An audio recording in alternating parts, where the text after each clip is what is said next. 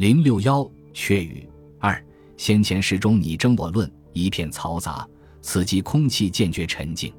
那阴郁无声气的阿六哥便呆呆地静听他们谈话。可是雨声太低，十句之中只能听得一二勾，而这一二勾又都是奇奇怪怪、闻所未闻的语句。原来二人所说的不比方才随口说话，都是江湖上的秘密黑话，听去完全不懂。因此。阿六哥看着他们，重新又觉局促不安起来。老牌美女早已知道他的意思，忙向二人高声道：“这里又没有外徒，阿六哥也是自家人，你们樱桃响亮一些，大家听听，何必用春点？哎，急切口，省得阿六哥又要疑心我们，何了要请他吃呢？”老牌美女一面说，一面旋转娇躯，对着阿六哥嫣然一笑，道：“喂，阿六哥，对不对？”说完。又露着沉象牙似的瓤兮，飞了一个眼风。依这一飞眼，自以为是极媚极媚的媚眼。可是这土木做头似的阿六哥委实无福消受，不知如何，只觉周身的汗毛孔一起开放，凉飕飕的，起了一种无可名状的感觉。说话之间，老牌美女已把烟枪收拾好，一面按部就班燃着已熄的残烟，又在依那烟具大本营的半桌上拿起一个烟斗。用一个小小铁挖，仔仔细细挖着斗内的烟灰。读者当知，世间有两件事情，性质虽绝对不同，情形却十分相像。一种是大军阀的扩地皮，一种是瘾君子的挖烟灰。这两种人物，对这两种工作，精神的专一、心计的细密，以及手段的酷辣周到，简直像是一个老师所传授。自然，这老牌美女也不能独出例外。一既专心于这种重要工作，方才所说的事情早已抛到南北二冰洋以外。悄然拨弄了一回，忽然嘟起了嘴皮，发出恨恨的声音，自言自语道：“真不识相！满满一斗篷沫子，哎，及烟灰，谁又烧枯了？背后说起来，总说我是小刁马子，不知道这棚沫子却是吃烟人的性命，情愿吃掉一点烟倒不要紧。”老牌美女咕噜了几句。便回过头来说道：“我知道的，没有别人，一定又是长脚金宝，总是这样穷行尽相的。”长脚金宝正和九蹦阿毛开着极秘密的谈判，谈得十分起劲，一面不时举眼偷去老牌美女房一听见了话。这时听一嘴里咕噜说是偷吸了一的烟灰，不禁打断了话头，嚷道：“嫂嫂，你又冤枉我了！彭沫子是谁弄的？你问阿毛哥，你不问他，倒来怪我。”刚才他在厢房楼上游了三趟花园。按游花园是指一种短句之确戏，即如近今中下社会流行之一千产、一阳产、五阳产之类，却唱了三回贪黄。按唱贪黄，一言钱书尽也，输了三千个钱，急了，因此他跑来烧了两口灰吃，说是解解气闷的。老牌美女见说，回眼看了九蹦阿毛一眼，嘴皮动了几动，虽然不说什么。却把半桌上一个不幸而又洁白无瑕、堕落到黑垢满布的雪花粉缸拿在手里，凑到眼前，仔仔细细端详了好一会儿。九八阿毛一看，知道依偎了一点烟灰，已是大为心痛，急忙陪着笑脸说道：“嫂嫂，不要小气，等老大把这件事讲好了金头，大家批了吧，我来买这么一七十缸的黑老和一七十缸的彭沫子回来孝敬嫂嫂。嫂嫂，你说好不好？”老牌美女把嘴一撅，扭转身子，做出不愿听的样子，道：“免谈吧，免谈吧，不多一些。刚说起什么姓黑的、姓白的，事情到底怎么样还不知道，当心些，不要把稳瓶打碎了呀。”九蹦阿毛笑嘻嘻地道：“笑话了，哪有这种事？”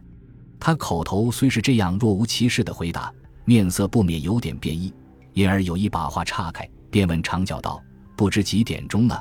你的玲珑子呢？”拿出来看看，长脚金宝耸耸肩膀，故意叹口气道：“亏你还问什么玲珑子？玲珑子早已和碧鸡大鹏一起保了险，也像李军府一样，剩了几张消头了。这几天真是九更天，倘再孵不出豆芽来，真要三上吊脸。”九蹦阿毛道：“我不是和你一样吗？而且赌神不在屋里，大赌大输，小赌小输，方才叉叉桂花马将。”也会强盗打官司，真是笑其话也。他说时，又紧紧皱着双眉道：“咦，老大怎么还不回来？”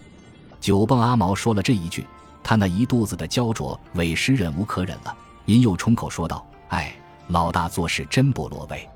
依我的主见，这种事情早一天了结好一天，爽爽快快去开了价，大家早些活活血，岂不是很好的事吗？不知道他死蛇进进在这里，进些什么？记得今天他说去去就来的，怎么这时候还不回来？看他也不把事情放在心上咧。”经他这样一说，长脚金宝也耐不住了，也皱眉道：“是呀，这种事多等一天，多担一天风险。而且我们这个洋地也拔得不好，非但窑坝太贵不合算，通子里窑塘又多，人口又杂，进出很不稳便。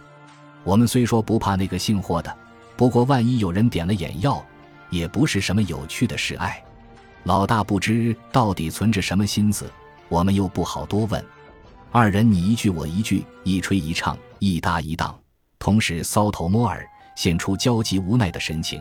说话时却也忘了顾忌力。这当，这手捧来腹枪的老牌美女早已上了战线。一和阿六哥面对面横倒在铁床上，很安稳的只顾大吞大吐，时时行着眼，朦朦胧胧望着那二人。对于他们的话，似乎听着，又似乎不听着。听到末了。听他们对那所谓老大互相抱怨，不禁停了枪，有点不快。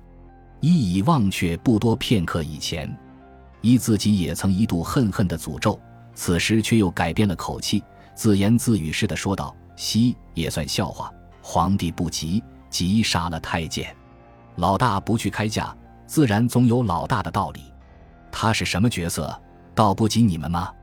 酒蹦阿毛不妨老牌美女冷然接他的口，呆了一呆。自觉说话太率直了，急忙勉强做出一副嬉皮笑脸，浑身欠动了几下，道：“哦哟，到底自家人，碧伯不肯向外弯的，我们只顾埋怨老大，倒忘记嫂嫂在这里咧。”老牌美女撅起了嘴，满面鄙夷不屑，不理他的话，却向长脚金宝道：“你也不必在我面前叹什么苦腔，你当我闭上了眼不听见的？我看你一天到晚翘起了二郎腿，一点念头不转。”除了想照大排头，别的事样样都是朗德山。隔壁胡小麻子陪那小老爷已经陪了好半天了，请你去问问那小老爷要吃什么，不要？要呢，快去买也好替班了。一说着，猛力吞吐了几口，又道：“此地请教着的，通通都是宝货。老枪阿四出去买买香烟，也死在外面，不想回来咧。”长脚金宝听一这样说，好似奉了圣旨似的。忙打短榻上面站了起来，高声说道：“哦，小的得令。”说完，向九蹦阿毛吐吐舌头，扮了一个鬼脸。九蹦阿毛却向他歪歪嘴，摇摇头，意思叫他走过去，不必多开口。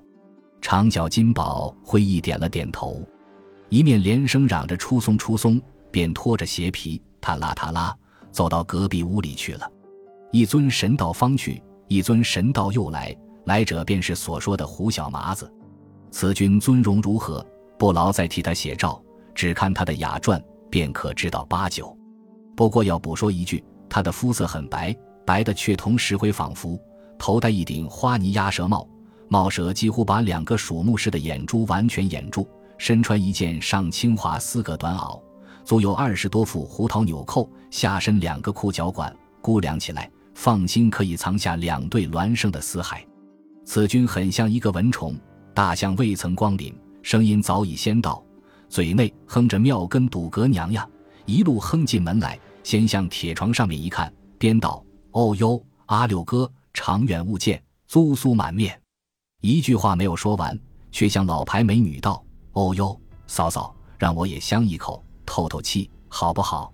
第二句话方子出口，立刻又像旋风般的旋转身子，向九蹦阿毛望了望，道。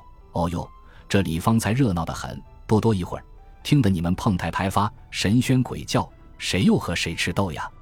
我好像听得长脚金宝说起什么江南宴，又是什么火丧，你们无端提这两个做什么？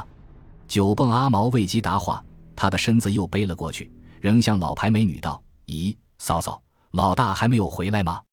喂，阿六哥，他那里怎么样？有什么举动吗？自从这胡小麻子进门以后。”简直等于飞到一个倒熟似的麻雀。满屋子中，只听得他单纯的声音，而且说起话来比瀑布更急，愚人简直无从插言。老牌美女恰巧抽完一桶烟，抬眼向着胡小麻子看看，见他这种骨头轻于美人要的样子，一想起方才听了长脚金宝的话，曾经吃了一个小小的惊吓。这当好在机器之中已是加足了电，便觉很安心的，一语接着来人间接报复一下，于是把眉峰一蹙，说道：“本集播放完毕，感谢您的收听，喜欢请订阅加关注。”主页有更多精彩内容。